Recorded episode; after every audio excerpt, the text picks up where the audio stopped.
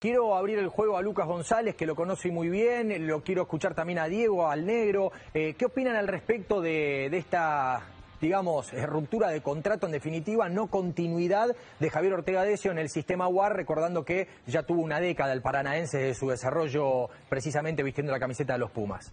Negro.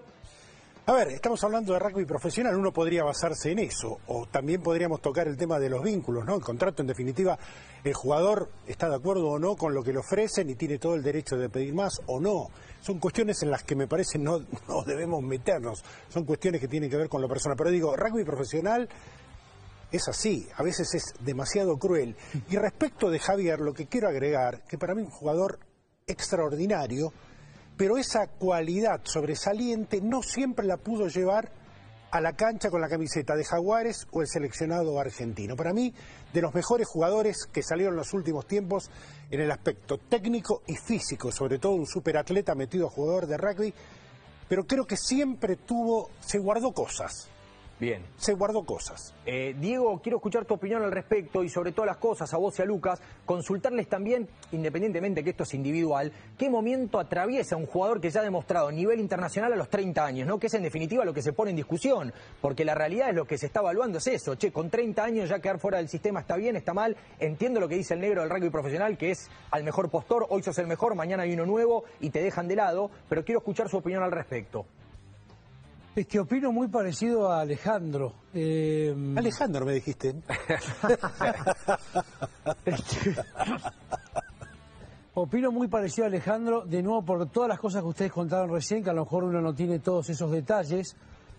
Y la verdad es que lo que podemos hacer Lucas y yo podemos hablar de la experiencia, porque los, ambos vivimos haber jugado para nuestros clubes y un día como dice él, resignar cosas, dejar a tus amigos, dejar a tu familia, dejar a tu club y te vas afuera.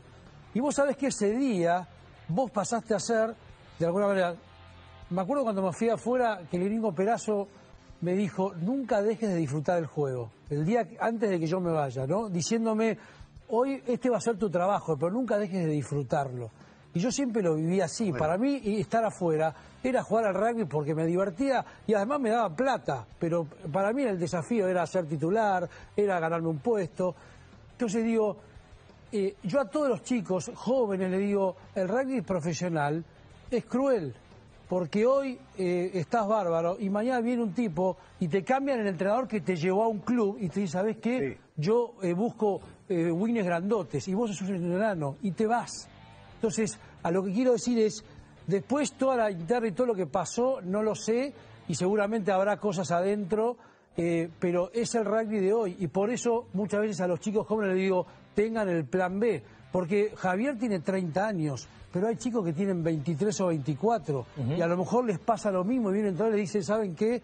No te tengo en los planes, y, y tenés que tener un plan B armado. Por lo cual yo voy a ir a lo fáctico, digo, del momento que vos decidís que el rugby es una forma para vos de vida, decir, bueno, pueden pasar estas cosas que a veces son crueles, y yo le diría a Javi, lo llamo, le digo, Javi, que more, yo, pero si laburas en una empresa y te rompiste el lomo 15 años y viene un jefe nuevo y te dice, ¿sabes qué? Reestructuración no te necesitamos y forma parte de. Entonces, desde ahí, desde un análisis frío, es la realidad que se vive hoy. Lucas, eh, lo viviste de adentro y creo que, también tenés un punto. Sí, estaba pensando ahí un poco las formas, porque esto no es un club, vamos a ponerle el este, un club profesional de afuera que realmente eso es un número, porque viene otro otro país y tenés que verte, como decís Diego, yo personalmente de la unión, en este caso Javier, y no sé, repito, de quién es la culpa para no echar de un lado del otro, terminar de una manera diferente. Creo que la unión, hablo, mi caso particular, en el caso de Javier y de todos los jugadores que están hoy por hoy, los crió a la mayoría de ellos. Desde que tienen 16, 17 años, recién veía la placa, un jugador que jugó 10 años en los Pumas. Me gustaría que termine de otra forma, en este caso, dando una conferencia de prensa, agradeciéndole a la Unión, porque realmente él le dio mucho a la UAR y la UAR le dio a él. Y como él hay un montón de jugadores, hoy se me viene, ponerle Marta Landajo, se me vino a la cabeza, y pensaba, ¿cuándo se retiró un chico que jugó casi 87 test match? Él tendría que estar frente a una pantalla y decir, mira, fue lo mejor que me pasó, la Unión me brindó todo. Lucas. Porque por un lado va lo deportivo y por otro lado va lo que la Unión te dio. Te meto un punto ahí para preguntarte, ¿eh? desde el desconocimiento, porque vos sabés cómo se trabaja en la negociación. Digo, en una situación de conflicto, ¿es posible esto que vos planteás? Yo creo que sí, si, si se hablan las cosas eh, de frente, creo que sí, va por un lado lo deportivo. Mira, te voy a contar mi caso particular para llevarlo más al llano.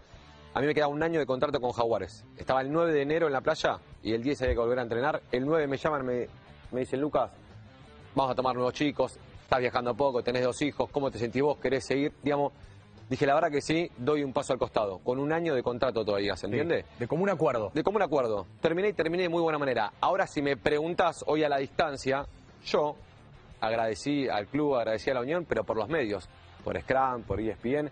Yo me tenía que haber sentado frente a una pantalla y decir, la Unión en 10 años me dio esto, esto y lo otro, me formó, me dio la posibilidad de viajar. Hoy me preguntás, me hubiese gustado agradecerle y el tipo, y los chicos que están del otro lado que hablen de la Unión de ese punto de vista también, que es lo que no conocen.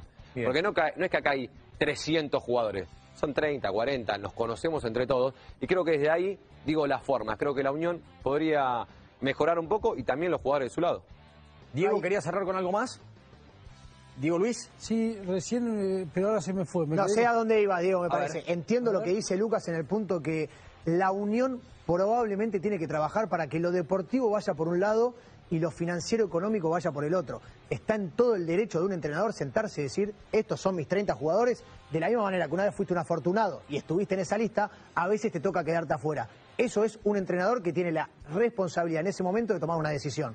Ahora, la unión es completamente aparte y tiene la- también la, la situación de decir, mira, la verdad el entrenador no te va a tener en cuenta, tenemos que resolver esto, probablemente cada uno va a pelear por sus intereses, pero calculo yo que Javier Ortega Decio hoy, Lucas González ayer o Diego Albanés hace 10 años, no va a ser desagradecido con todo lo que vivió. Entiende que un mismo entrenador que hace dos años lo elegía, hoy no lo elige más.